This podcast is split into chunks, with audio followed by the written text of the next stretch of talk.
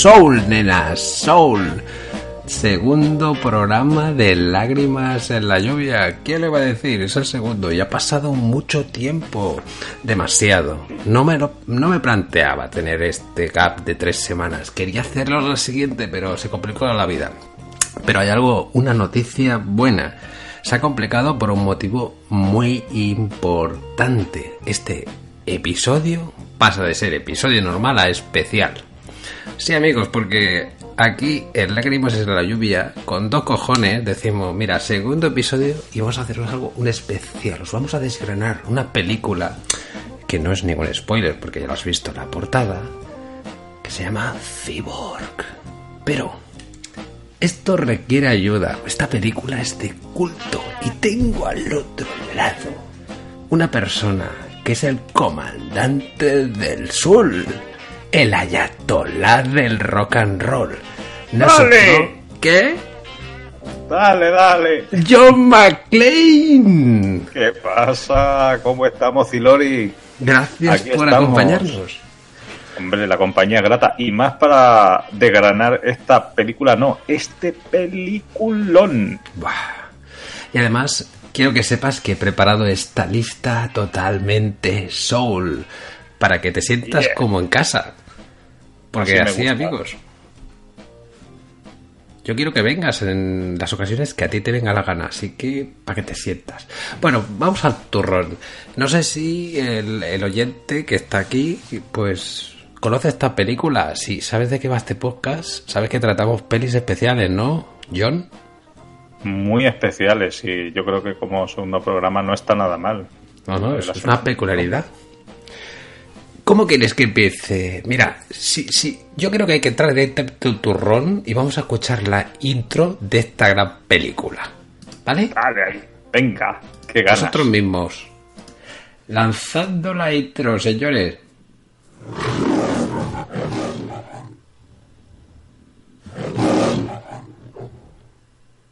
Ese es el león, ¿eh? De la Metro Kurdun Mayer. Oh. Y ahora, señores. ¡Oh, el lobo de la Canon!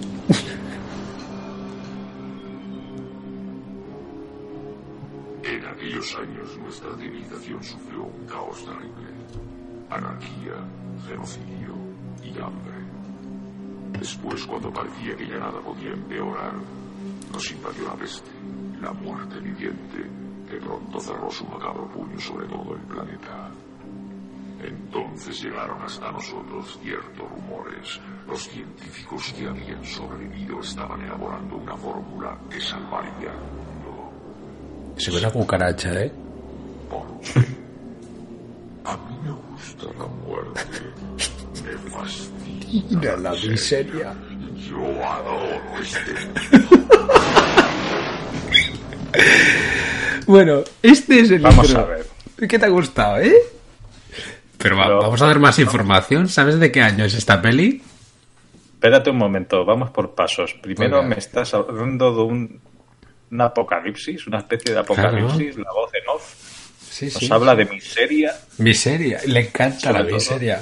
y que le gusta la miseria. Sí, sí, Qué sí. duro. Pero bueno, vamos a contextualizar un poco, ¿vale? Que hemos entrado muy a saco. Habla de pero- una plaga de una peste también. Esta película es del año 1989, dirigida por Albert Pyun. Sí, señores, Albert Pyun. Y muchos puede ser que no le conozcáis y diréis, ¿qué coño es este tío? Pues mira, es un hawaiano nacido en 1954. Es uno de los directores más prolijos de la compañía Canonon. Y su primer film, Cromwell, El Rey de los Bárbaros, en 82, fue una película independiente que le recaudó más dinero ese año del 82. Más de 36 millones de dólares. O sea, mm, nadie le conoce, John. Y, y- y de verdad que este tío, pero recaudó dinero haciendo miseria. Bueno, era yo creo que también eh, estaba en la compañía ideal, ¿no? Estaba Sí, en Canon sí. Films. Pero, oye, eh, también le tocó Vivior, eh, le tocó Vivior de Barbia. Hostia, tío, ¿sabes qué? O sea, eso, eso solo... Elegí un mal día para dejar de oler pegamento. A ver, este tío también, ¿sabes que fue el que le dio la alternativa a Michael Dudikoff? Albert Pion, tío, Albert Pion. No te tenía ni idea de ese detalle. Me parece buena un dato. Bueno, pero es que además le dio la alternativa a Jean-Claude Van Damme, que sí, señores, el actor protagonista de esta película era Jean-Claude Van Damme. Un jovencito Jean-Claude Van Damme. Estamos hablando del año 89, ¿eh? que acababa de empezar prácticamente su, su andadura por, las por, las por el cine. Hombre, estamos hablando de que este tío había salido en contacto sangriento y poco más. ¿sabes? y, tam- y también en la de... En, No, la- no. en esta película que hace de malo, ¿te acuerdas? No, no, pero eh, efectivamente esta era su segunda película, ¿eh? Después de, de esta, de Contacto Sangriento, que luego ya comentaremos. Y más cosas de esta película. ¿A que no sabes cuál fue el origen de esta película? El origen. Sí, sí, el por qué, por qué se rodó, cómo surgió esa No idea. tengo ni idea, no tengo ni idea. Pues esto es muy sórdido. ¿De verdad que no tiene ni idea o me estás siguiendo aquí Ni el idea, ni idea, ni idea. Vale, pues mira, te explico. La Canon estaba en un momento muy duro, ¿vale? O sea, esta gente se crecía, tenía una cantidad de producción de mierda, de miseria muy grande, ¿vale? Y sus directores, o sea, sus productores eran muy echados para adelante del palo. Vamos a ver, que no tenemos dinero. Vamos a hacer aquí una superproducción. Llama a Marvel. Venga, que quiero los derechos de Spearman. Y a Mattel, que quiero los de He-Man. ¿Sabes? Ya los habían hecho, ¿no? Habían hecho películas y habían sido lo que habían sido. Pero eh, estaban en un momento que no tenían pasta. Y estaban rodando no una, sino dos superproducciones. La primera, Spider-Man. Y la segunda, Los Masters del Universo 2. Y se quedan sin pasta. Y han invertido 2 millones de dólares en atrecho. O sea, dices, hola nene. O sea, no podemos pagar a Mattel. No podemos pagar a... ¿Quién era la otra? A Marvel. Es una Marvel. Nos hemos gastado un dineral. ¿Qué hacemos? Y el Albert Pyun en un fin de semana se presenta con un guion. Cyborg. Dice, pues vamos a aprovechar toda esta miseria, todo este acordado, todo este estrecho, y os hago una película, el guion en un fin de semana. Sí, y sí, así era. Cyborg. Así era el productor en Menachem Golan y su, y su primo Joran Globus. Eran una caja de sorpresas. No me extraña nada que esa historia sea totalmente cierta. No, que además tú eres un, una persona que sabe mucho de canon. Un poquito solo. sí, No, sí, no, no, estás dado, estás dado. Y bueno, pues ¿qué sucedió? Pues que hicieron esta película y se rodó en nada, en- me parece que fueron unas seis o nueve semanas. Fue un pim pam pum. Sí, sí, sí, fue algo, al- algo muy rápido, sí. Estábamos eh, leyendo, antes poniéndolo, que a, a pesar de que, de, que, de que fue un éxito en taquilla, solo costó, por ejemplo, 500 mil dólares. Sí, sí, fue baratísima. Y recaudó muchísimo dinero, pero no, no fue suficiente para salvar la compañía. No fue suficiente. Y eso No. que recaudó al cabo del tiempo ya se pueden hablar de cifras muy grandes. Me parece que están alrededor de los 10 millones de dólares. Y seamos Por sinceros. tres semanas de trabajo no está nada mal. No, no, no, no. Y esta película, pues, siendo una película funesta, está considerada como, no te lo pierdas, su director, como uno de los mayores estandartes del género cyborg.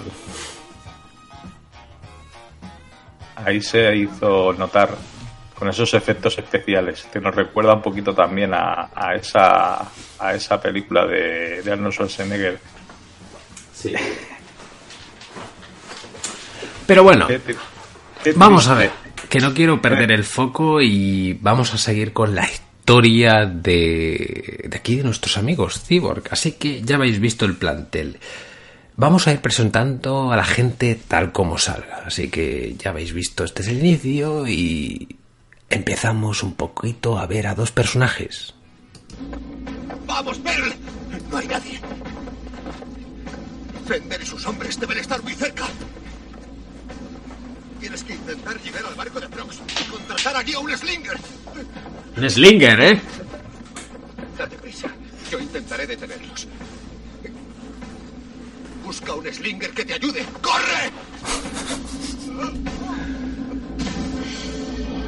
¿Puedes explicarnos qué es un Slinger, señor McLean?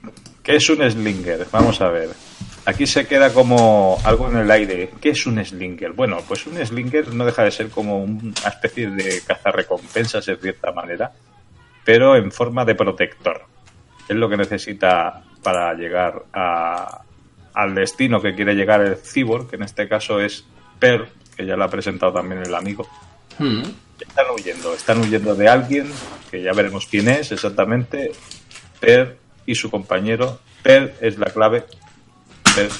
Lleva parte de la cura que después veremos más adelante. Y tiene que huir, tiene que huir y encontrar a ese protector, a ese Slinger. ¿Quieres más detalles? Cosas que no caramelo de sabías. menta. ¿No? Más detalles. A ver, Pearl, ¿sabes lo que es? ¿Mm? Es un modelo de guitarra. No me digas. Sí, señor. ¿Y cómo se llama el malo? El malo, Sí, el malo. Fender. ¿Y cómo se llama el bueno? Gibson. Gibson.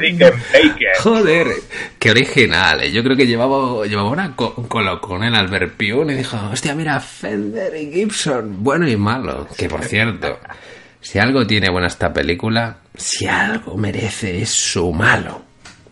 Su malo. Su malo. ¿Cómo lo podríamos lo definir, tío? Pues así físicamente, ¿os acordáis de los mini vanille? Sí. Pues los mini vanille, ya lo tenemos en la cabeza, ¿verdad? Y unas gafas un poquito más modernas que las carreras, ¿vale? Pero así que ocupan toda la cara.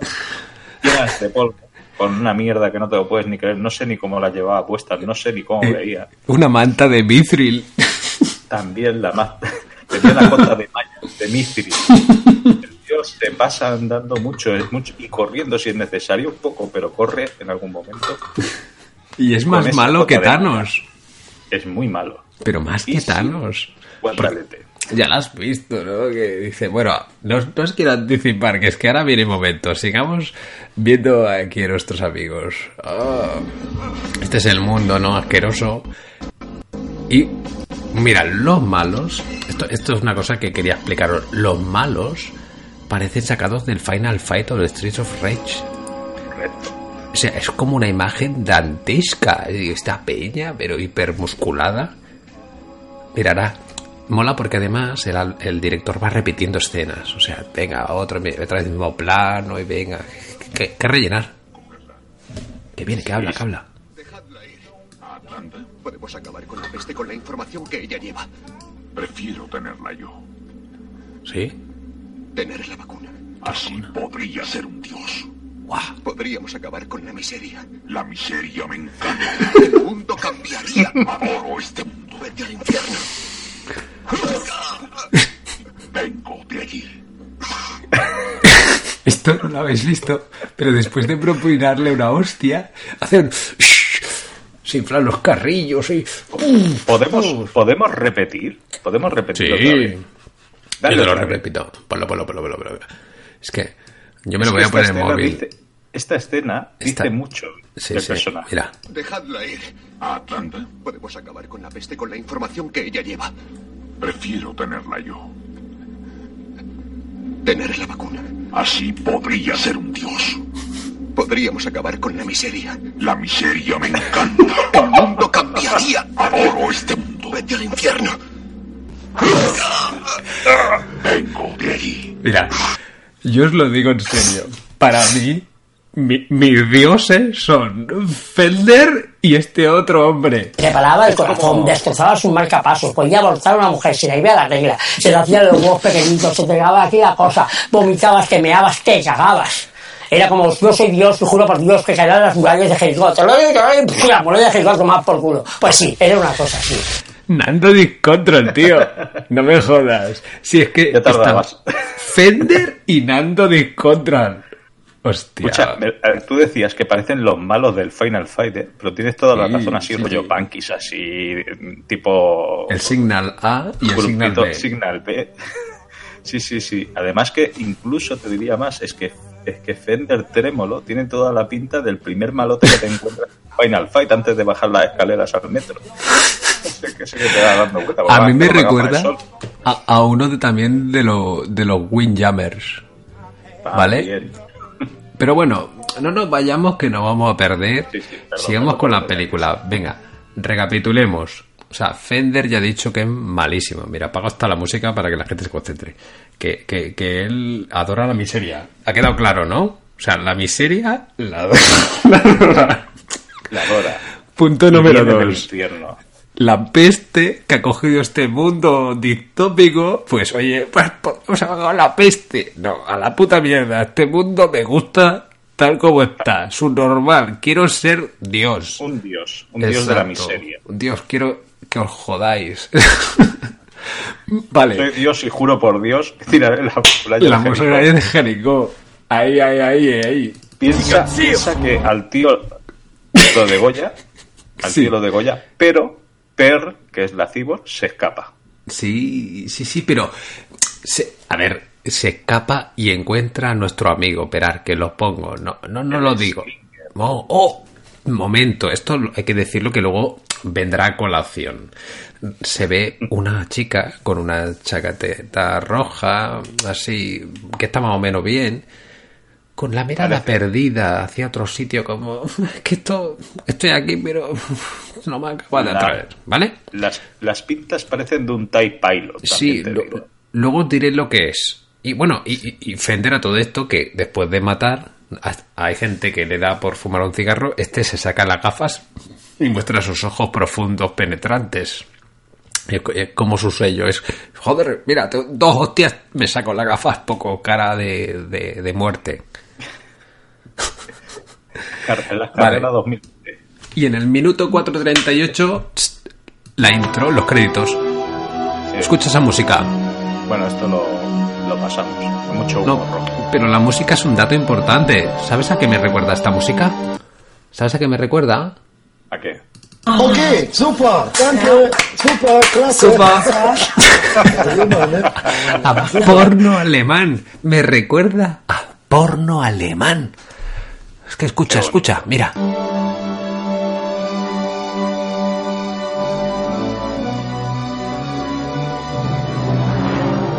O sea, oye, ¿eh? se gastaron lo mínimo en la puta banda sonora. O sea, tú imagínate el que hizo esto. Escucha. Es que no es ni armónico. Ha tenido una subida ahí. que no, es que no. Es que no, es que no hay por dónde cogerla. Pues mira, primero, pues acaban los créditos y, y, y Pel va corriendo. Y, y le están persiguiendo los hombres de Fender. ¿Ves? Todo esto son hostias. La peli está llena de hostias. ¡Ay! Más que Pero- diálogo. Esta era la primera hostia de, de Van Damme. Que es una mezcla entre Peter Pan, Slinger, Dios del. de, de la. Es que, ¿Escuchas la música? Sí, sí, sí. Es que todo el rato en tensión. Y, ahí está Van Damme, tío, que intenta interpretar, pero. Hostia puta, ¿eh? Está en los anales. Sí, sí, ¿Sabes que dejó a un tío ciego en esta peli, tío? Sí, de un sí, ojo? dejó Y- tuvieron que pagar tuvieron que pagarle más pasta por la utilización de lo que costaba la peli vale aquí salva Pel recaudó. salva Pel pone esa cara de te he matado cinco planos del mismo ¿sabes? y escuchar Gracias. Uy. Espera. espera Wait a moment. le toca la mano ¿Quién y eres? plano de la mano quién eres ¿Por qué me has ayudado? ¿por qué?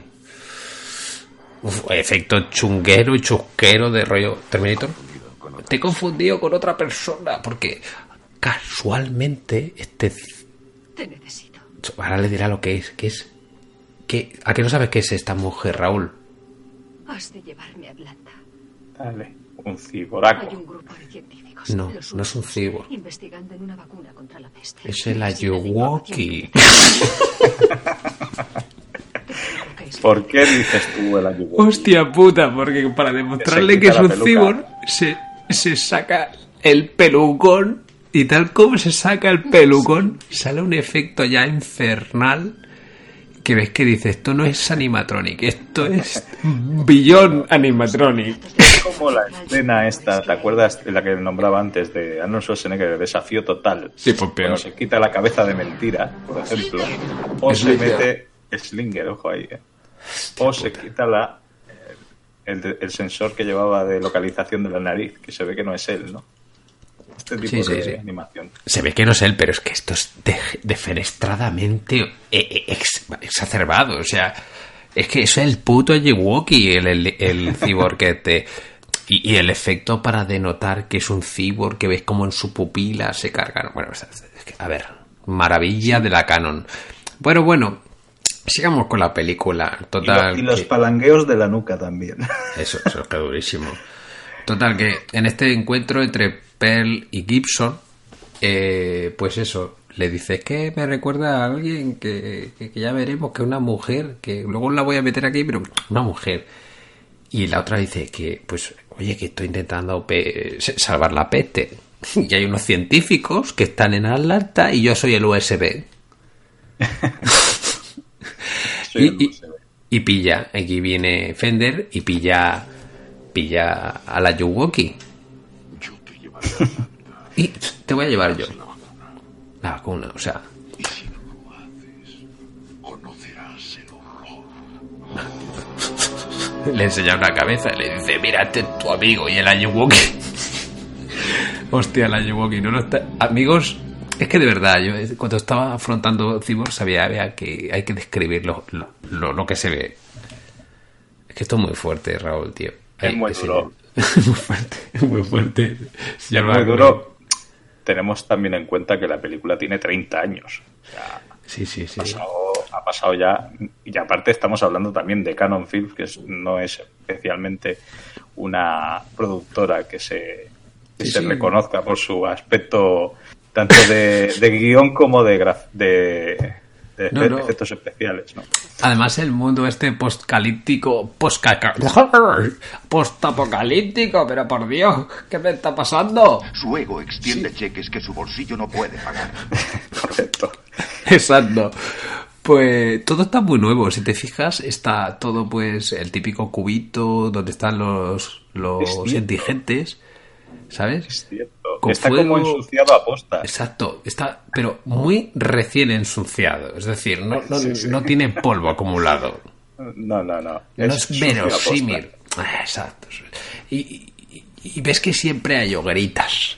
Total, que el señor Fender, que ya habéis visto que es la, la personificada, ya le ha dicho a la Yowoki, yo te voy a llevar a Atlanta, ¿vale? O sea, yo. Y en la siguiente escena así importante eh, vemos un recurso que va a ser eh, muy recurrente en esta película y es los flashbacks de Gibson.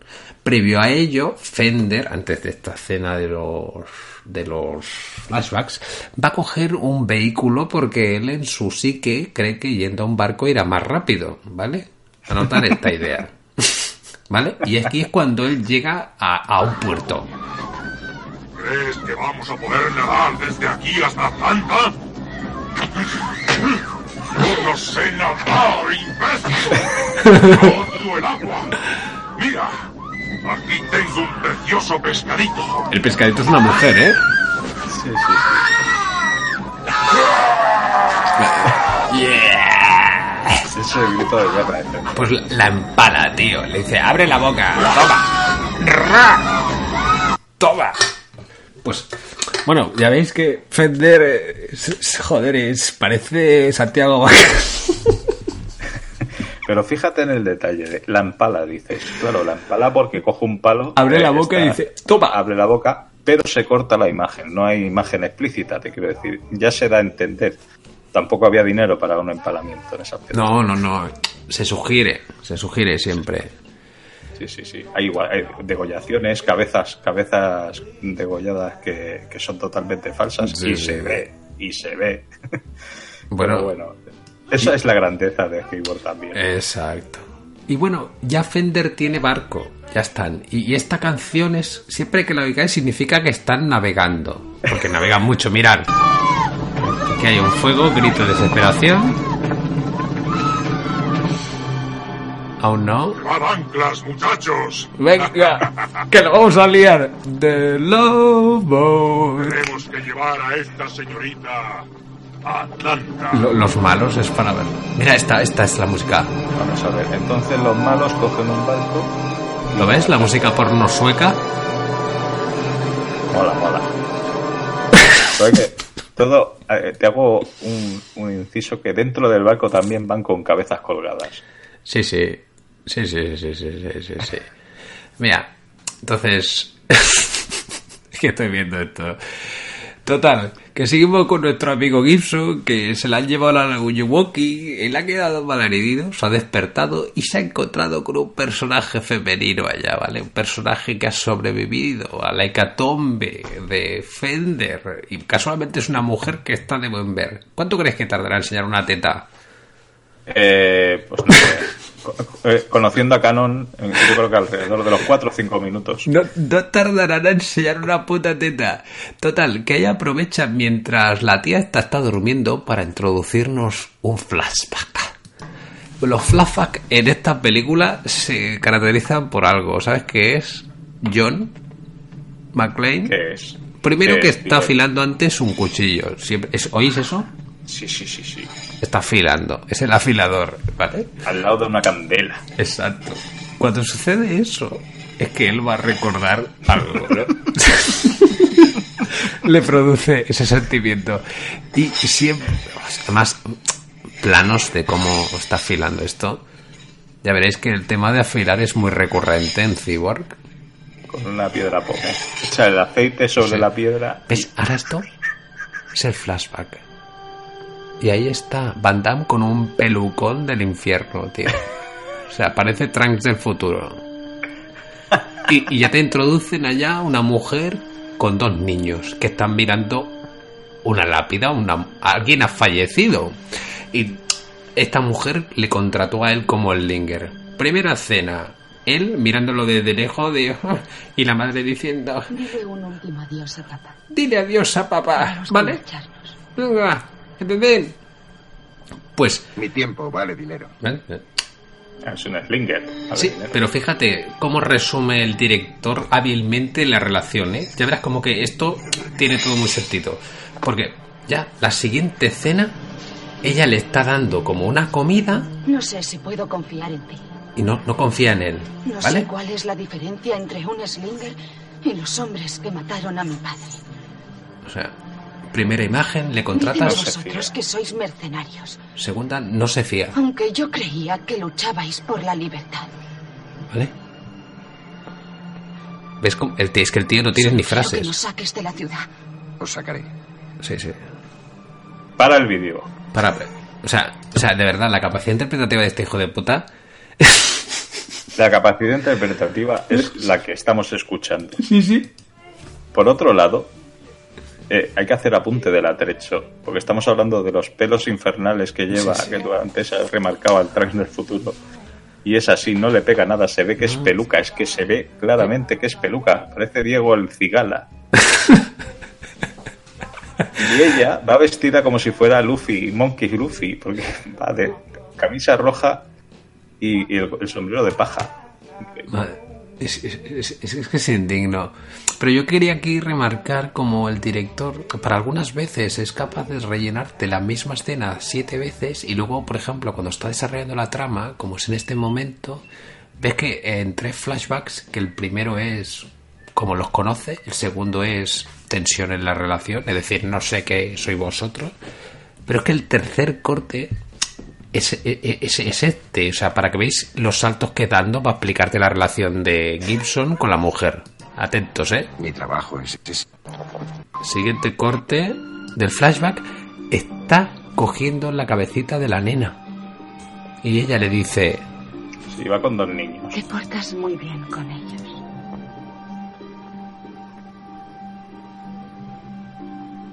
Todo, Los quiero. ¿Ves? Los que, o sea, todos son pausas porque el tío no sabe interpretar. O sea, fíjate, hemos, hemos pasado Venga, el cuchillo. de no me, exacto, de no me fío de ti a los quiero. Ya está, ¿ves? Tre- tres frames ya, re- ya, ya resumido esto. Y en el próximo, no te digo lo que va a pasar en el próximo eh, flashback. En el próximo directamente, ¿sabes qué sucede? Lo tengo delante. Está bien. No era, los quiero. Sigue afilando el afilador. Y entonces llega a la casa. Mira, cambia la música, ¿ves? Cambia la escena y cambia la música. Sí, sí. Llega con las dos maletitas, la tetetera, a la casa del campo. Porque sí, sí. el Slinger ha dicho, Aquí estaremos a salvo. me voy con vosotros. Estaremos a salvo ahí. Y directamente ya la niña ¡ah! llorando, cogiendo una cadena de espino. O sea, en aproximadamente te- ni dos minutos ha sucedido todo esto. ¿Qué te parece, tío? Resumiendo, en el principio se los encuentra, se presenta, no confía, tercera escena, eh, recoge la cabeza de la niña acariciándola Sí, con la sí, fogata delante y ella le dice que ella sí que confía, en pocas palabras, Pero, sa- te sa- ganan la casa y aparece Fender y bueno, sí. algo. hay sufrimiento. O sea, está, está dándonos las, las motivaciones del Gibson. Pero ¿sabes a qué me recuerda esto? A lo que siente un pato cuando están haciendo paté. ¿Sabes lo que le hacen? Sí, sí. O sea, le joden vivo, le meten los pies en cemento y le empiezan a escupir carne, comida, venga. Pues ¿qué te está metiendo la información con calzador? Toma, toma, toma. Cómela. Y por eso, amigos, las películas duraban una hora y veinte minutos antes y no dos horas y media como ahora. Ay, pero es que claro, es- esta gente lo tenía todo visto. Ay, Dios mío. Bueno, aquí la siguiente escena ya es la triste porque obviamente vuelves a ver los ojos de Fender, esa mirada tan bonita, ¿lo ves? Y otra vez el afilador. ¿eh? Y aquí es cuando ya, pues, después de estos flashbacks, volvemos a ver, porque esta peli está llena de primeros planos de, de Van Damme pero intenta, pero no lo consigue, ¿no? Y se despierta la tía y ya tenemos a dos personajes otra vez conexionados por un puto golpe de azar. Correcto. Como todo, ¿eh? La tía intenta hacer ver que le va a pegar, pero le es muy listo, es un slinger. Ella hace ver que coge un cuchillo, pero... shh, le hace entender que no. A mí me gusta por eso, por el rechazo que emite. Tiene- Es tanto el sufrimiento suyo que no necesita a nadie más en su vida. He oído, he oído a los hombres de Fender decir que tiene un remedio contra la peste. Sí. La llevan a Atlanta. Atlanta. Debe ser la fiesta, ¿eh, Atlanta? Allí tienen los altavoces de- del que. Creí que podría oír cuando tú apareciste. Los putos altavoces del bosque. Eso es eso. Bueno, ha, ha habido un nuevo día, Tengo que seguir. Y el hombre tiene que seguir, es, es- es el slinger. Y atentos, aquí sucede una mm, paradoja temporal, y en esta película hay unas cuantas. ¿Buscas esa mujer porque posee el remedio? Tenemos a dos personas que van a pie, o sea, todo lo que estáis escuchando son dos personas que están yendo a pie, están cayendo camino de Atlanta. ¿Recordáis a alguien que fue a buscar un vehículo para ir más rápido? ¿Quién era? ¡Fender! Fender se fue con toda su, su peña, eh, con todo su grupito de, de machitos hiperturbo-homos, en un barco porque, claro, no sabía nadar. Entonces, claro, tuvo que buscar el barco para cruzar el mar y llegar a Atlanta o cruzar, un- no se sabe si un río o un, o un charco muy grande. No, Yo no, creo pero- que fue un charco. Yo creo que esto es un poco como lo de Monkey Island. ¿Te acuerdas en Monkey Island que cuando contratabas el barco eh, te llevaban de una isla a otra y la primera vez pues el tío se empezaba a dar 3.000 vueltas para al mismo sitio? Porque mientras Fender está con sus hombres en el barco, ¿sabes? Como rollo Juego de Tronos mantenga una trama en dos sitios, pero Fender está siempre en el vasco con la música aquella de música cine porno sueco, pues a este le da tiempo para ir a ver una localización e incluso ir a buscar información a una a un bar del mundo esto pseudo distópico. ¿Sabes qué música se pone en ese garito? ¿Te lo imaginas? No. No. No, pónmela.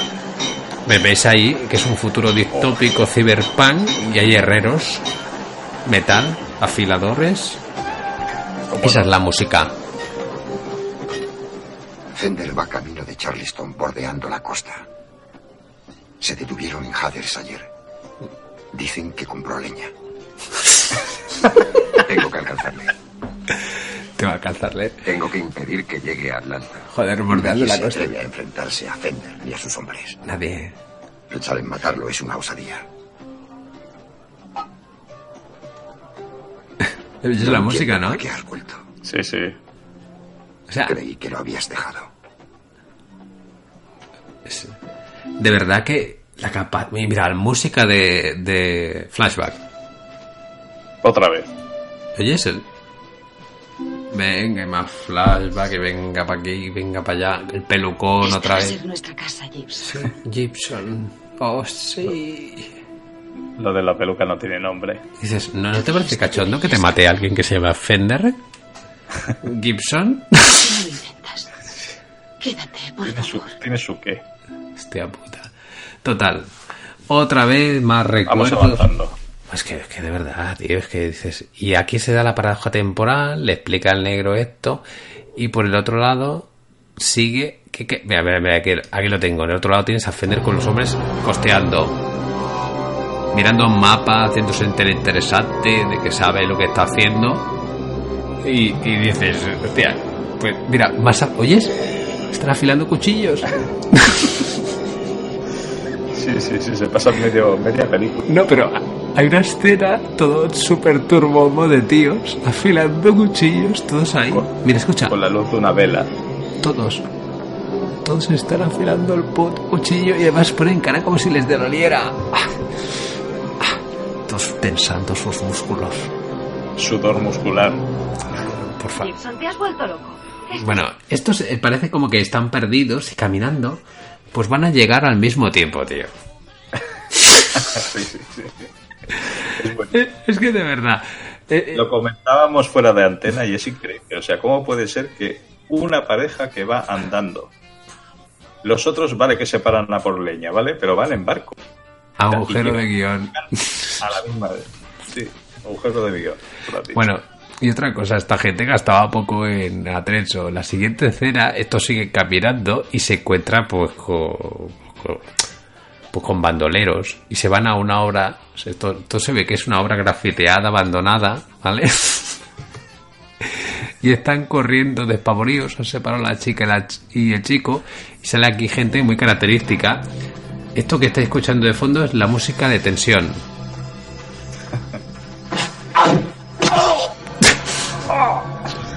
Aquí muere mucha gente. Es muy ridículo. Y hay efectos. Me gusta el atrecho de, de los de los esbirros de Fender. Sí, sí, sí, sí, eso es lo mejor. Música Hay porno. uno, hay, hay uno que es muy divertido, que lleva una gorra tipo ciclista de la Vuelta a España Perico Delgado. y la, la cara lleva como una especie de media, pero de aquella de rejilla muy grande, ¿sabes? Sí, De hilo de pesca. ¿Eh? Los efectos sonidos es Oscar, ¿eh? El mejor efecto de sonido.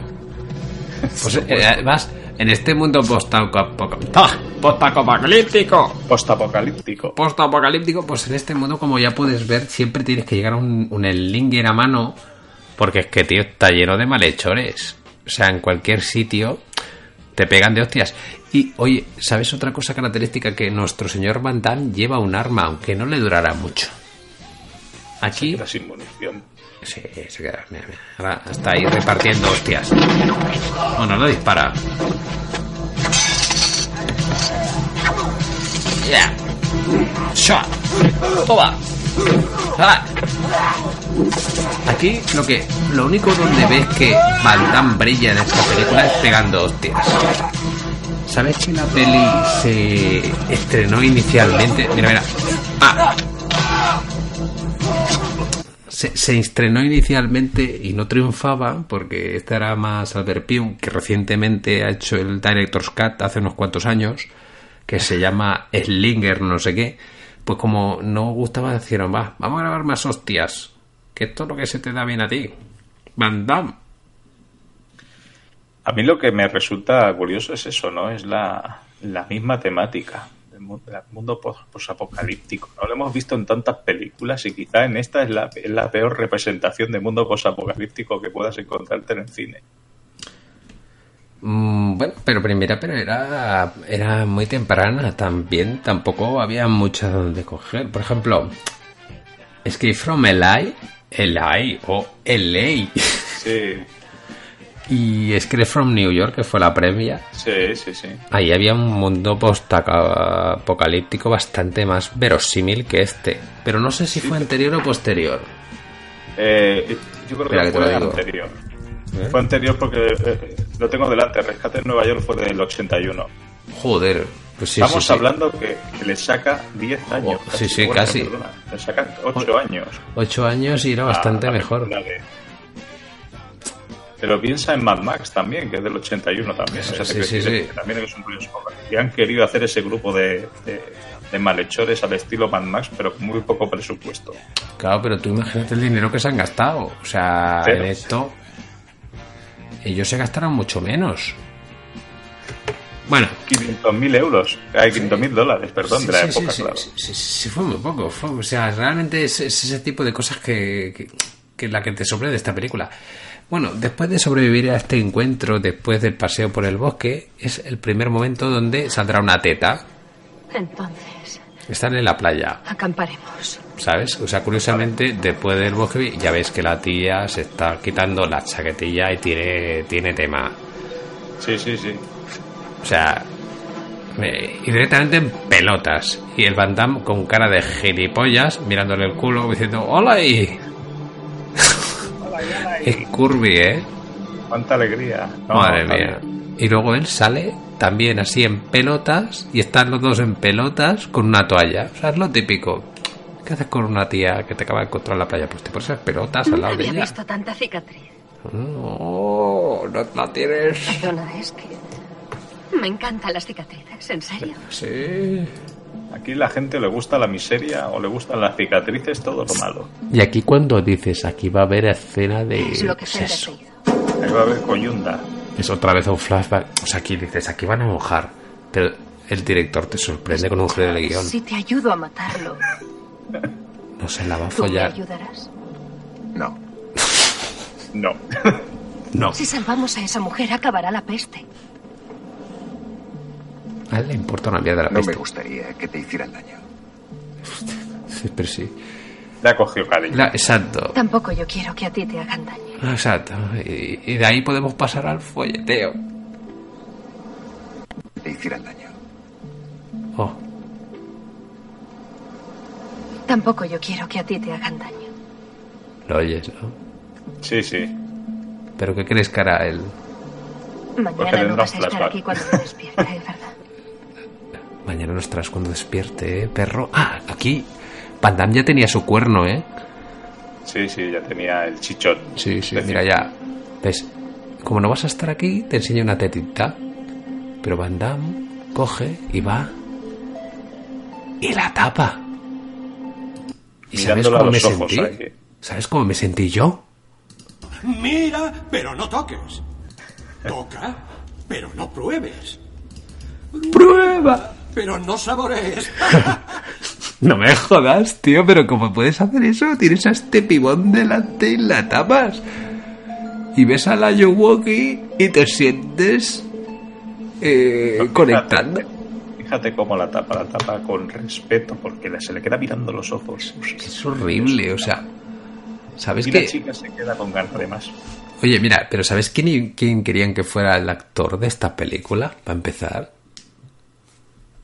¿Sabes quién? Chuck Norris. Chuck Norris, tío, fue este. Había una BC, es que había una BC en Canon, era Chuck Norris. Eh, Charles Bronson. Charles Bronson, pero gracias. Y, y este. Este empezó. Este Sí, sí, sí. Bueno, de hecho, a este le prometieron tres películas. Firmaron tres. Y una iba a ser... 2 y Cyborg 3. Bueno, una iba a ser Cyborg, pero es que He-Man se llamaba eh, Master del Universo, no sé qué, dos puntos Cyborg. O sea, Tú tranquilo que vas a hacer tres pelis. La otra era, me parece que desapareció en combate 27, yo qué sé, ¿sabes? Pero Van tampoco quería hacer esta peli, no le gustaba esta idea. Bueno, en cualquier caso, este tío estaba más verde que, que un aguacate. ¿Vale? El siguiente flashback es importante porque nos, es- enseña el cenit de- del- del del odio de Gibson a Fender. No es porque sea mejor guitarra, no, es porque. ¿Lo veis? Fender. Así, porque Fender es así, le fue a ver a casa cuando estaba con la mujer. Es en el flashback que está Sí, sí. estoy en Sí, el flashback. él tiene, eh, hay, que, hay que explicar que él tiene un flashback, justamente, claro, ha tenido esa visión erótica de la chica que tiene delante, y él ha tenido un flashback de su vida con la chica anterior que conoce. Porque como va de que no me la quiero follar y se despierta todo sudado con los pezones erectos. Porque él tiene ese sufrimiento. Exacto. En vez de tirarse una Y se mujer. ve a Fender que ya no parece tanto eh, Mini Vanilli, sino un poquito más John Secada, con el pelo un poquito más corto, con las mismas gafas un poquito más limpias, eso sí, Eh. menos rayadas. Atento que ahora está su- mirando al, al mar. Mira. Fender. Es la paradoja temporal, el cabrón ha llegado antes. Pero, O sea, míralo, míralo. acaban de- se acaban de pegar la siesta y, o sea, vamos a ver, van andando, Y Fender se está acaban ahí. de pegar, acaban de pasar la noche en la playa y ven cómo viene Fender en barco. Exacto, Más o sea. lento todavía, han llegado antes. Pero Fender. ¿Cómo, cómo puede ser tan gilipollas Fender? En la barca vemos a una mujer que está joven, que es la, precisamente la anterior, que está semi en pelotas del palo. A esta mujer la utilizan. ¿Sabes? O sea, la utilizan como, como una carne. ¿ves? Música de Fender en barco. Es que, es que es tan digna, ¿ves? La mujer está con la mirada perdida como diciendo estoy harta de que me violen. Y el Ayuwoki está ahí. Bueno, sigamos a algún punto más interesante. Y es que el Ayuwoki también tiene flashbacks. Porque an- Ah, sí. Podrías obtener esos datos. antes no era un Ayuwoki. Eres el candidato perfecto para esta misión. Sí. De todos modos, creo que es importante que comprendas las posibles consecuencias de la decisión que has tomado. Sí, Me lo sé. voluntaria, porque conocía esas consecuencias. Vas a ser un USB. Después de la operación. Nunca volverás a ser la misma, Pearl. No volverás a ser la misma La peste ha destruido nuestro mundo. Sí. Joder, con la peste. Nuestra cultura desaparecerá si no ponemos remedio. No, no. Todo confluye ahí. Y me gustaría. Y ahora se ve una escena muy indigna de cómo transforma. Hostia puta, cómo transforma al bicho en el Ayuwoki.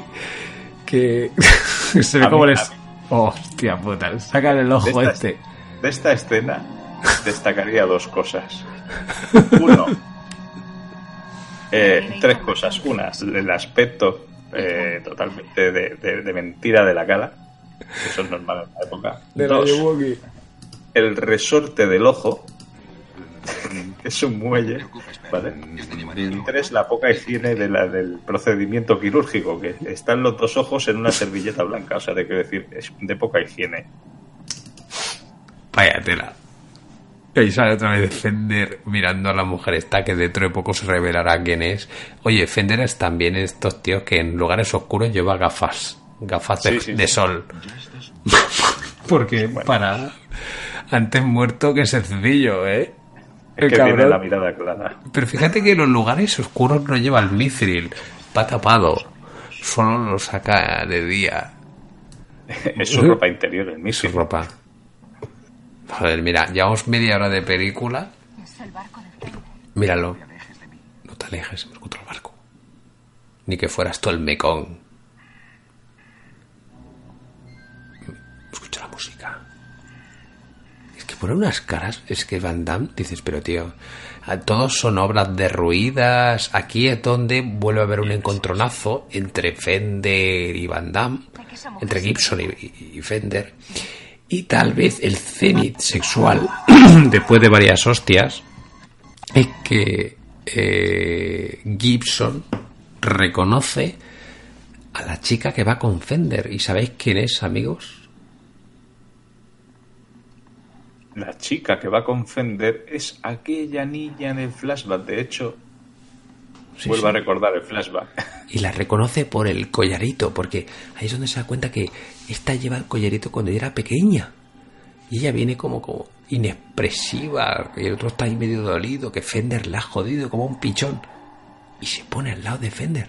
Mi padre decía que Mira. los matan a los hombres malos. Está recordándola. Yo seré un Slinger cuando sea mayor. Yo seré una No, Slinger. No lo serás. Tú serás. No, no creo que sea Snake. El pelucón, cabrón, que llevas. Madre del amor hermoso. Y eso que suenas tu móvil porque te acabo de enviar una en definitiva de uno de los malos, ¿Me has una foto? O sea, de no los, es- de los esbirros. No puedes, o sea, en medio programa envías una foto. Es que lo sé, esto, esto, esto es maravilloso. Va con, va con gafas de, de natación, de, piscina. Me encanta cuando el director repite el mismo plano tres veces. Pues ahora, cara de Van Damme, cara de Fender, cara de Gibson, cara de Fender, cara de Gibson, cara de Fender. ¡Ya! ¡So! Le ha tirado un cuchillo. ¡Ya! es muy ridículo. Realmente muy ridículo. El siguiente momento, para, para de alguna manera que tengáis sentido de qué sucede, eh, tienen la contienda con los hombres de Fender. Sale malherida la que acompaña a Van Damme. Y ahora venimos en un dos propósitos en el que se meten en unas alcantarillas. Y aquí el director se dedica a repetir constantemente por cada malo del grupo de Fender el mismo plano. Es decir, si Van Damme se va corriendo por un pasillo y pasa uno de los malos, vas a ver es primero, pasa el primero, y pasa el segundo, y pasa el tercero, y Van Damme se mete en la cloaca, baja. Pues, segundo plano, pasa segundo Pasa primer malo, se mete en la cloaca. Pasa segundo malo, se mete en la cloaca. Mira, todos esos gritos guturales. Sí, sí, sí. ¿Lo veis? Es terrible. Es, es terrible, es terrible. Pero bueno, es maravilloso. Mira, voy a avanzar. Este momento muy bueno porque aquí vemos una apertura de piernas de estas típicas de, del señor Jean-Claude Von Cool. Él, este hombre, uno de los malos, que me parece que aquí es la escena que se quedó ciego de un ojo. El, el, el hombre este. Sí, parece uno de, de, de Van Halen. Pero hiper hormonado, ¿eh? Mide como dos metros y medio ese tío, por lo menos. A mí me recuerda a, ¿sabes? A los malos del Final Fight que me iban con el Andoré, que va con las chaquetillas así como tira para adelante es con el pecho. Me recuerda un poco este rollo. Y aquí tú ves como Van Damme sabía que tenía tres activos muy importantes. O sea, uno Aparte apertura de tenemos- piernas. Justamente en- esa escena de la apertura de, de pierna hay unos incómodos 10 segundos de imagen oscura, donde Sí. no se ve absolutamente nada, no te muestra nada. Pero es más barato a nivel de efectos especiales. Que no lo comprende. To- todo Mira el cielo como clamando a la... Sí, y, y- y él está abierto totalmente de patas, que me recuerda su gran anuncio, ¿eh? ¿Te acuerdas? Sí, la de los camiones. Grande, Madame. Ahora, Y cuando... justo esta escena es la escena, es la escena polémica. Sí, sí, esta que le deja ciego de un ojo. Exactamente. Es que... Habrán grabado esta... eh, o sea, será la escena. No sé si a lo mejor fue con otro. ¿Eh? Pues tuvieron que repetir la escena con el, con el actor que finalmente se carga. Aquí lo carga y aquí es donde digo que ellos ya están saliendo y viene lo que se comentaba antes que repetir la misma escena. O sea, ellos salen de aquí y empiezan a salir uno a otro a otro, todos los malos detrás de ellos del agujero. Y van corriendo por el cenagal hasta que hay un combate. ¿eh? Más gritos. O sea, to- todo muy así.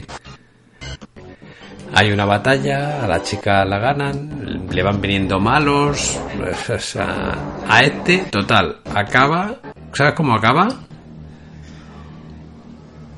¿Cómo acaba? Crucificado, como Cristo. Sí, sí, sí. Al final acaban corriendo por el Senegal, los- el campo de arroz, Mira, Fender con su mithril. Con su mithril, Fi- se quita las gafas, se la vuelve a poner, pillan un barco varado en mitad de la playa que tiene el mástil y lo cuelgan en el mástil. Luego hay otra cosa que no entiendo. Fender, que es un cabrón que va matando a todo el mundo, a Gibson, por A por B, siempre lo deja vivo y dice, mira, pues lo dejo aquí colgando así. La primera vez se le ha caído un poco de collos, lo dejo, no lo mato. La segunda lo dejo medio muerto a hostias y lo, y lo crucifico, pero no lo mato. Porque le encanta la miseria. Sí, claro, eso. Aquí vemos que eh, Fender, efectivamente, Fender es uno de los mejores malos que yo, que yo he visto, así, más que Thanos. Porque es alto, es fuerte. O sea, es, es- es puro músculo y bíceps. Y acaba ganando a Van Damme, incluso en interpretación, que no es muy difícil. ¿No crees? Sí, sí, sí, totalmente. Hombre, tiene más presencia en cámara. Tiene mucha. Eh, Yo creo que también le hace mucho el llevar las gafas esas que lleva. Por Dios, no tiene mierda las gafas. Y ahora sucede otra paradoja temporal, tío. Total, que para que te hagas una idea, eh, acaba ganando Fender, lo crucifica y lo dejan y se van. Rollo mm, James Bond, del palo. Oh, James, te dejo atado a esta mesa con este mecanismo que acabará produciendo tu muerte, pero me voy, ¿eh? Dejo a este vigilando y me doy la espalda y adiós. ¿Te acuerdas? Sí. Y ahí está eh, Gibson hecho una mierda, o sea, hecho un cromo. Atentos a la paradoja temporal, ¿eh? Y lo ha Habría- crucificado. Habría que hacer una, un, un- un apunte también, que es que vuelve otra vez a, a ver ese cruce de miradas entre la chica que va con Fender, que es la niña que logra, que logra él, eh, Sí. Fender, secuestrar de alguna manera del, del primer encuentro que tuvieron en su momento. Sí, se queda esa- ese momento de, oye, pero como diciendo Van Damme, pero no sientes nada por mí todavía, no te siento. Hijo de puta. Y ahora vuelve Esto a ver la importante. niña. Esto es importante porque más tarde pasa algo. Sí, sí, sí. Es que el, director este es muy sutil. Y sí, este sí. mo- momento es que el tío está crucificado de las manos y hecho mierda. Y los hombres de Fender se van. Pero a que no sabéis dónde van. Se van a Atlanta, ¿no iban a Atlanta? Van a volver a coger el barco. ¡No! Sí. Otra vez, no. Otra vez en el barco. Que dices, si has cogido el barco, ¿por qué demonios has parado? En un puerto para volver a coger el barco e irte, para buscar víveres o solo porque por el guion hacía falta la cena. Hacía falta la cena. Exacto. Es que. ¿Qué diablo? O sea, y ahora tenéis al Van Damme que va a bajar pues de una manera bastante histriónica, pegándole talonazos a la cruz, recordando Claro, un poco. ahí está. Porque la base de su, de su, de su ira está ahí dentro, es lo que Exacto. pasó. Exacto. Volvemos a repetir otra vez la escena de los dos en la cama tumbado y aparece Fender de joven. Hay que hacer otra sí. vez la misma escena, exactamente la misma. Aquí hay un momento en el que el director te mete unas fotos del atardecer del polo, del palo. Oye, graba este atardecer que mola. No tiene que ver, pero píllala. Y ahí tienes a Damme recordando ostras, lo que has dicho tú, lo de la cama. No ves ninguna escena de sexo, ¿eh? Cosa que me parece raro. O sea, aquí se controlaron, ¿eh? Lo de la canon. Sí, sí, sí. Fíjate en este, en el detalle de este flashback, cómo Pues es el mismo. tiene las gafas limpias. Pero fíjate que es el mismo flashback. Les quiero. Es exactamente el el mismo. Que- Te lo mete tres veces en la peli. Oye, ¿cómo rellenas? Tres veces, mismo flashback, claro. Y fíjate en otro detalle que tiene durante todo el transcurso de la película. Cámara lenta. Sí, tío. Mucha cámara lenta. Para metraje, para cargar metraje. Y venga otra vez a repetir el mismo. eh, pero es que es otra vez el mismo corte. ¿Ves? Esta va a ser nuestra casa. Otra vez. Sí, sí. O sea, Es ridículo. había que rellenar y, oye, méteme traje. Total. Que en vez de meterle Ves otra traje, vez la cena de la casa. Otra vez el mismo flashback. la te música añade- de Fender. ¿sabes? Y te añade algo nuevo. Y es como el malo, maloso de Fender los ata a todos y le dice a la niña, que era una niña entonces, ¿tú quieres La que se niña. salven? Pues aguántalo. Y ella está aguantando alambre de espino. Y ella está Van Damme con el niño y la mujer que le recuerda a la Yuwoki. es esta música y ahí está Gibson como diciendo, te odiaré toda mi vida. sí que parece John Secada ¿eh? ahí. Sí, sí, sí. Sí, sí, sí. Ya está enseñando los ojos otra vez el cabrón. Si esta música la oyes, hay que ponérsela de tono, ¿eh? Sí, sí, de tono de móvil. Hay que poner. No lo veis, pero al, al Van Damme le han crucificado con dos flechas en las muñecas. Este grito es el, eh, el cenit de su dolor, pero de rabia, y empieza a darle, bueno, a, a la anotación. La- ¿Sabes en- cómo moría la gente crucificada? ¿Sabes por qué morían? Porque Y, y ahora te voy a desvelar por qué esta cena es imposible. El hombre sale crucificado con los brazos, ¿vale? Y nada le apoya los pies. Un crucificado moría de asfixia. ¿Sabes por qué? porque le presionaban la costilla. no entiendo Exacto. la posición. Al bajar. No me jodas, aquí está Gibson medio apaleado y aguantando sin un de esto y a tal brazo jode la, la- la mierda de la cruz. A talonazo limpio. A talonazo. Y cae. Y sale. Pero se han hecho una mierda. Y viene a ayudarle a la mujer de la cena de antes que, que misteriosamente pues la Es habíamos perdido de vista y está. ¿Y qué Es sucede? imposible. Claro. Cae de cuatro metros de altura este tío. ¿Pero qué están haciendo los hombres de Fender y tal? Están por el bosque, caminando, con el Ayiwoki. ¿Y ellos qué van a hacer en este momento? La siguiente paradoja temporal. ¿Quién va a llegar antes? ¿Quién lleva? ¿El de la cota de Mithril o Banda? El, el de la cota de Mithril llegará antes, pero Voy a sacar yo de ello. 10 minutos antes. ¿Cuándo? Solo. Solo. Y luego va a llegar Van Damme, sin herida, guapo y, y- y ti- y bien arreglado. Y además, armado con una. Y mira, Armado con, con unas flechas. mira la filosofía de Fender. Intentarás matarme. No, hemos hecho un trato. Yo nunca me fío. Puedes fiarte. Sé que no hay nadie más fuerte que tú. No me mires con desprecio. No lo he hecho. Joder, Fender. No me hables mascullando, nene, me pones cachondo. Eso no es de la película, ¿eh? No, no, no, ya, ya. Total, que lleguen a Atlanta. Y como te puedes imaginar, Atlanta es lo que es. O sea, es otro vertedero de mierda. Pero, ¿sabes quién está esperando ya en Atlanta y armado con un. con un arco? Gibson. Gibson. Eh, eh, Pero, ¿cómo puede ser? Tiene las, las heridas de la muñeca, las tiene ya cicatrizadas. Todo. Está cicatrizado. Tiene la piel y el cutis como, como el culito de un bebé. Y está ahí con un, con un arco. Y le ha pegado un tiro. Y bueno, pues Ahí empieza la, la pelea final. ¿Queréis Sí. oírla? Vale. O sea, Pues voy a buscar el momento en el que se degan de hostias porque que es que es que va a ser muy cultural, intentaremos describirla. Mira, este, este es el momento. Con agua, todos tensados. Todos tiesos. Pero sin camiseta los dos, ¿eh?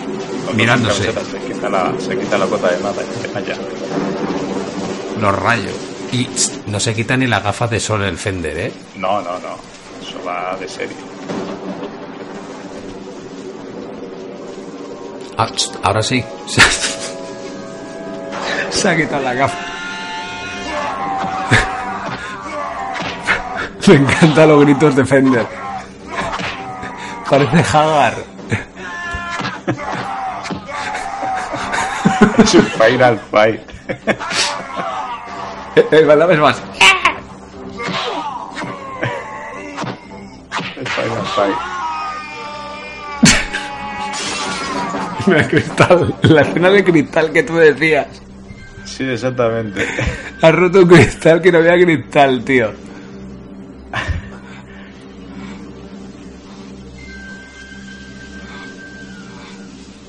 Mira, mira, mira. Está dando con la puerta, tío.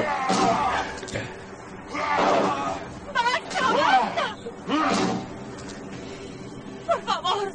Esta es la mujer, la niña que por fin ha conectado con su yo de infancia. No, no le hagas Claro. daño a Gibson, es un slinger. Y Fender está disfrutando porque le encanta la miseria. Va caminando innecesariamente tenso hacia la chica. Sí, sí, sí. Va como si no tuviera torso. Exacto. Fíjate en el detalle, fíjate en el detalle que le pega una patata, rompe el cristal aquella escena y hay un giro cuando aparece la chica de la playa, ¿vale?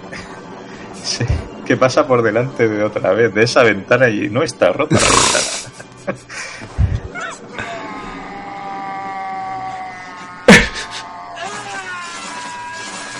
Mira, ves la misma.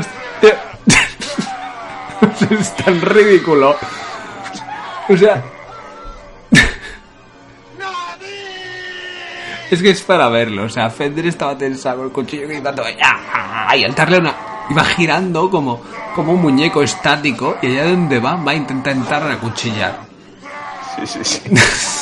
Todo el rato gritando, descontrolado. Gira cabeza, torso y cuerpo a la vez. ¿Eh? Otra vez, ¿le has visto que le da una patada a la, a la pa- a la puerta del coche sin motivo ya? Sí, sí, sí.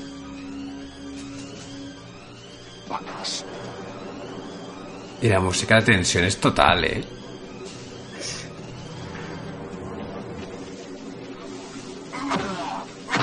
Ah, es la lucha de la hostia, a ver quién la da más fuerte.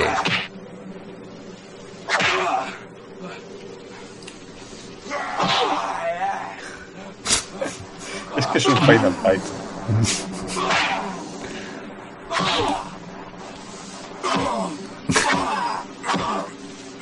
Le está dando, pero bien, ¿eh? ¡Eres un mierda! Qué gran frase. Eres un mierda. Es su mierda.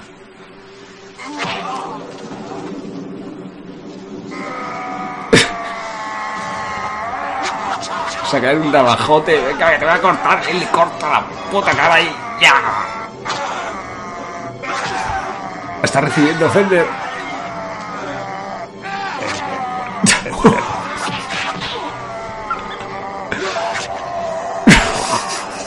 Ahora es cuando le pega el cuchillazo en el brazo, ¿no? Sí, sí, se la ha pegado en el brazo y ahora también en el lateral. Y Fender sigue ahí gritando.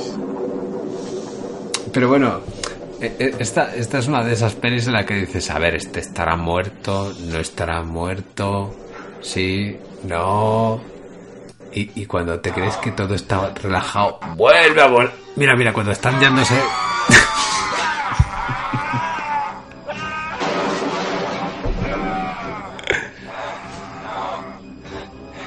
No sé.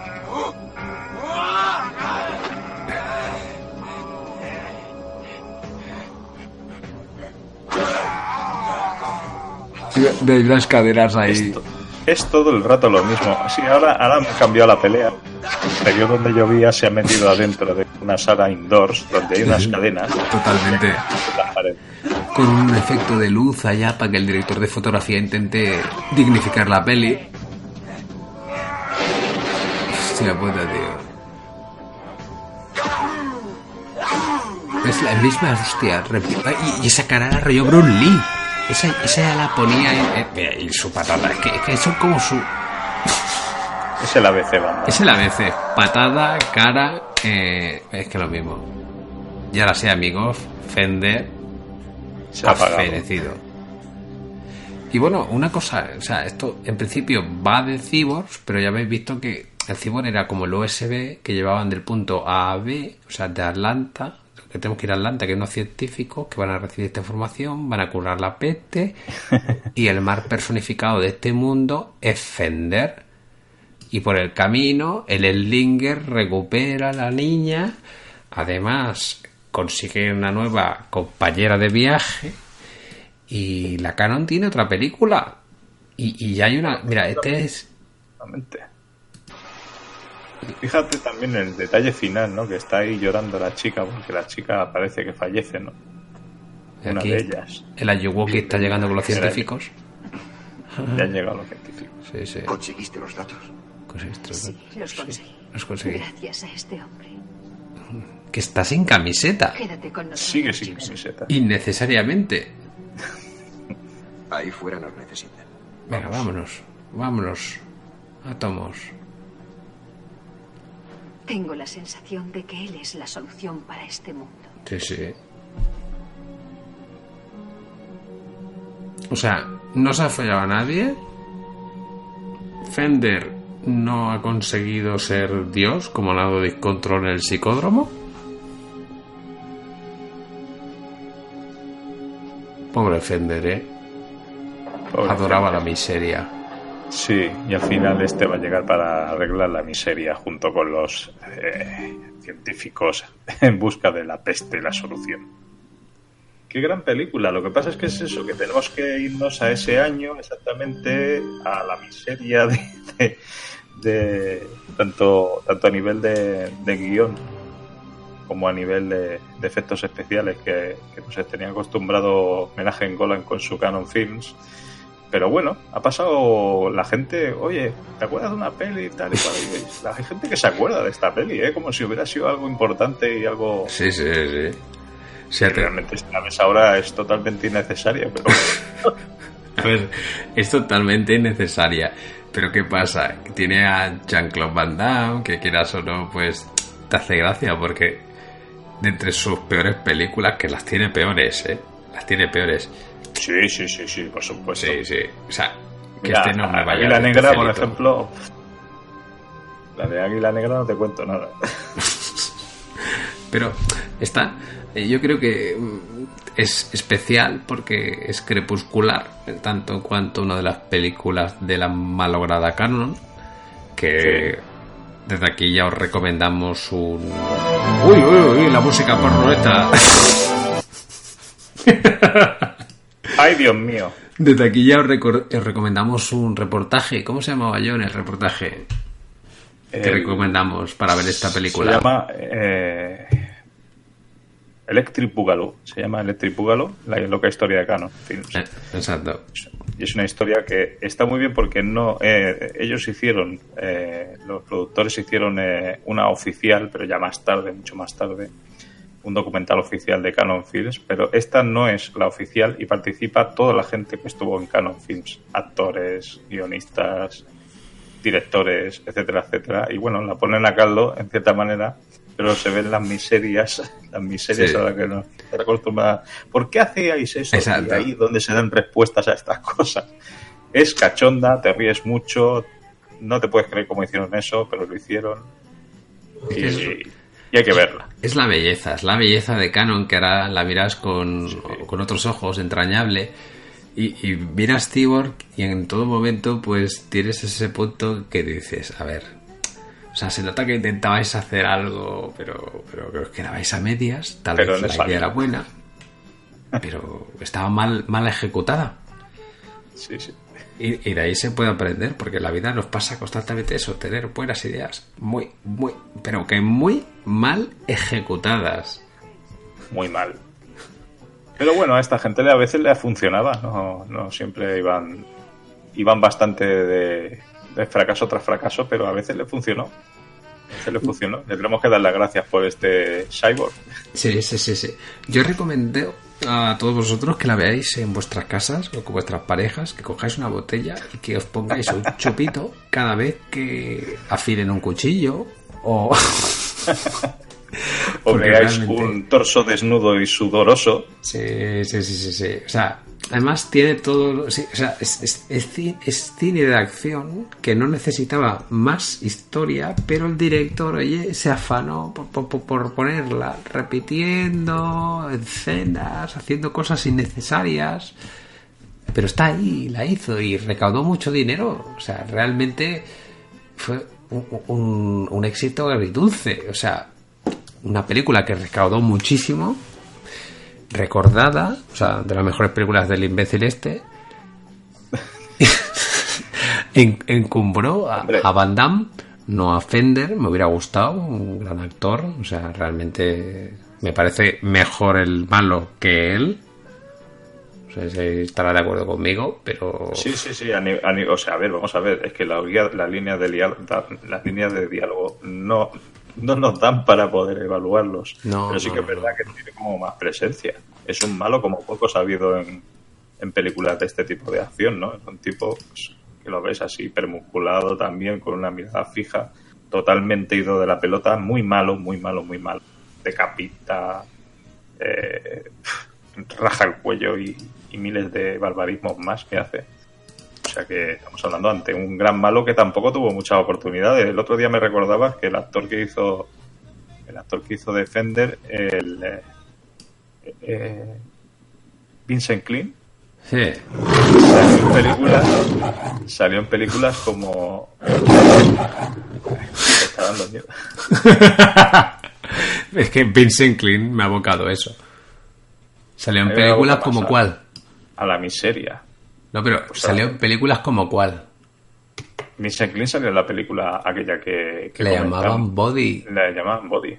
Sí, Sale sí, como un secundario, sí, sí, sí, sin pena ni gloria. Pero, Pero, pero yo te lo digo, en este segundo programa, que cada programa yo iré cogiendo nuevos cortes e incorporando las frases que voy soltando de otras películas, de estas que las suelto gratuitamente y aprovecho, pues, pues, como sé, Solo hay dos cosas en Oklahoma.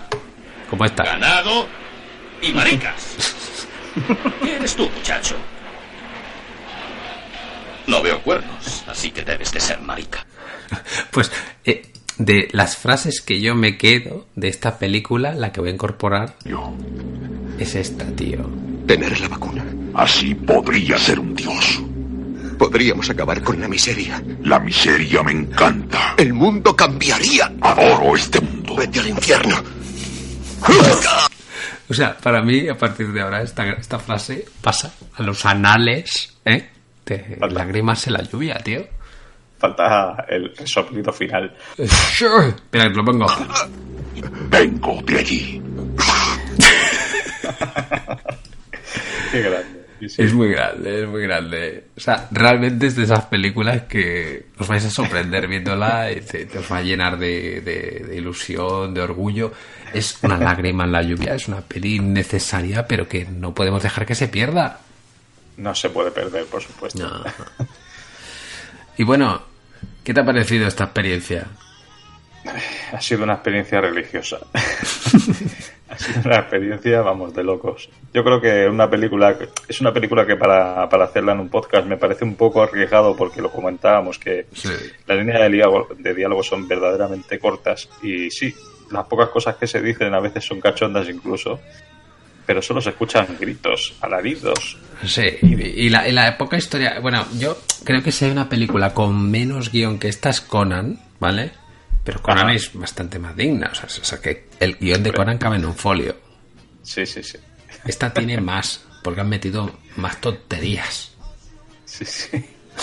Inconexas en sí, Pero inconexas, está- que es lo que queríamos. La finalidad de hacer este podcast también era también Claro. hacerlas realidad, hacerlas visibles. ¿no? Eh, Toda esa paradoja temporal de, oye, coge el barco. No, joder, no, que tío, que tardo más. Es que lo remonta dos veces andando. Pero por Va favor, en barco tío. y lo remonta dos veces.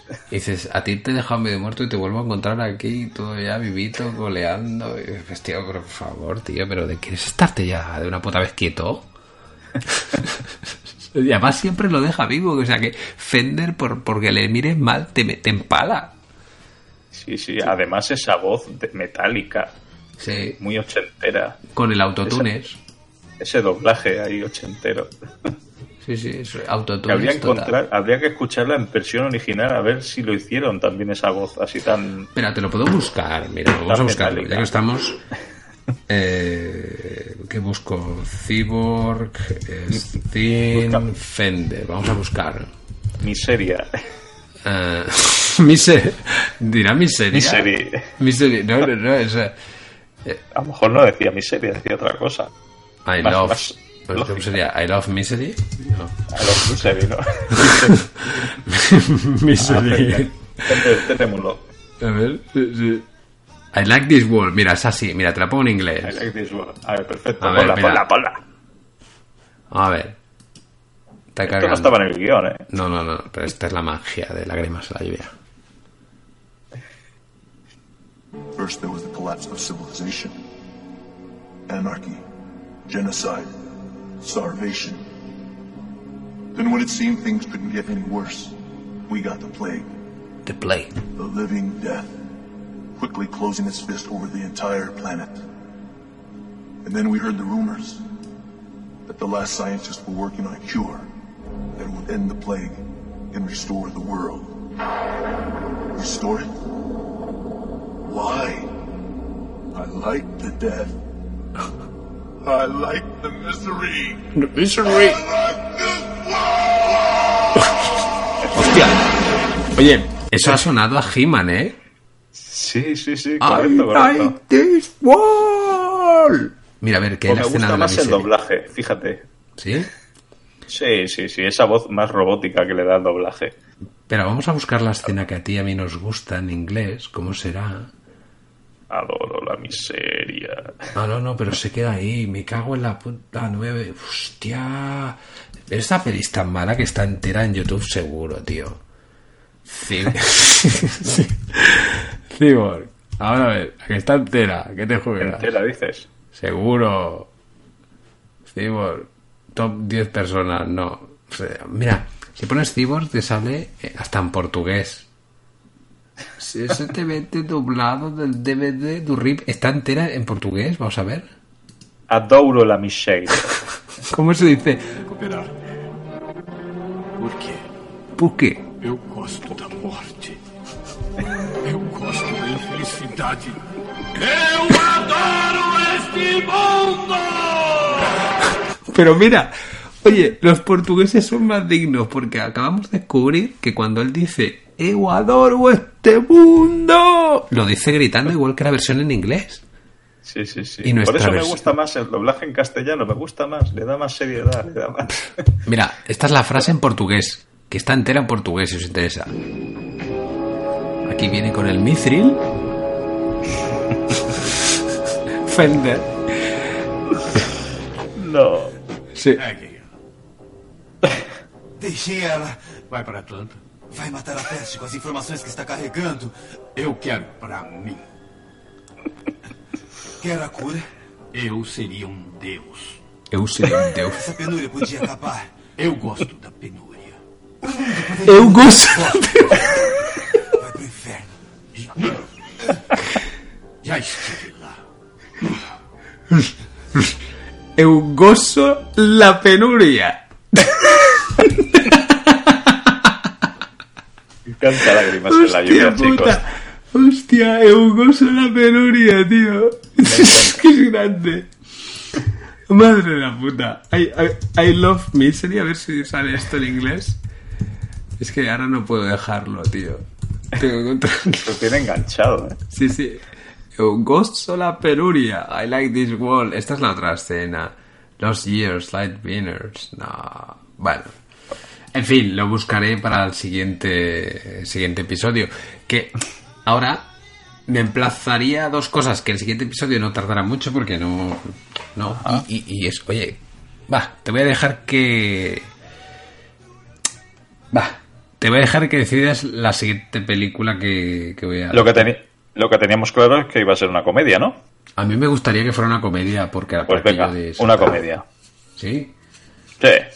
Lo que no la vamos a desvelar ahora. ¿No? La desvelaremos más adelante. No. Bueno, pero de humor y canseos. ¿Sabes qué quiere decir el humor y canseos? No. Pues ese humor que le gusta solo a cuatro gilipollas. Es el humor de lágrimas la novia, tío. Pues ese humor, ese humor. Sí. Ya me, ya, ya me va bien, me parece bien. Sí. ¿Te has cepillado al perro de tu vecino otra vez o siempre eres tan gilipollas por las tardes? Muy bien, colitis, cojones, profiláctico, montebragas. Sois guapísimos. Sois guapísimos. Mira, tengo más. Aquí no hay conejito. Solo unas purgaciones que te harán desear ser mujer. ¿Y está? Soy el comandante del CLIC. Me pongo el mono de faena y manos a la obra. Con un pellizquito así. ¡Uh! ¡Lo cabroncete! Y luego me fronto la nariz. Te gusta, ¿eh? Tengo de todo, tío. Tienes de todo, sí señor. Tienes la caja de la música perfecta.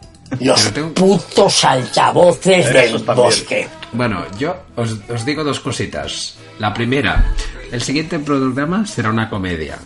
La segunda, por favor, ponerme en comentarios eh, posibles frases que creáis que serían dignas de, de tener para ir soltando así de fonda random con este Wow. Turek. ¿vale? Qué buena idea. O sea, me gustaría que me las dijerais. Y lamento el ritmo un poco de este programa, ha sido especial por el hecho de que esta película tenía muy poco diálogo y queríamos hacer algo más comentándolo y era un especial, ¿vale? O sea, porque ha habido un gran estudio de notas de preproducción, la que me está contando. Tampoco hemos querido explayarnos, pero que realmente ver esta película y ver el Electric Boogaloo, porque entenderéis muchas cosas. Entenderéis que esto se hizo a la desesperada. Esto era eh, una de las últimas acciones por intentar reflotar una empresa que no había podido parar a limpiarse las heridas pero que ha dejado en el Olimpo del cine, del séptimo arte, grandes títulos que serán recordados por muchísima gente. ¿Mm? Yo creo que incluso hasta podría hacerse un programa especial de Canon Films, pero el de lágrimas en la lluvia, eso está claro. ¿no? No, sí, sí, sí, aquí vale todo. Las canciones que han ido sonando de fonda de, de forma irregular, porque a veces me pasa eso que estoy de pincha y iba poniéndolas cuando podía, es una lista de Soul, que también dejaré el link, ¿vale? Para la voy a compartir, para que la podáis escuchar.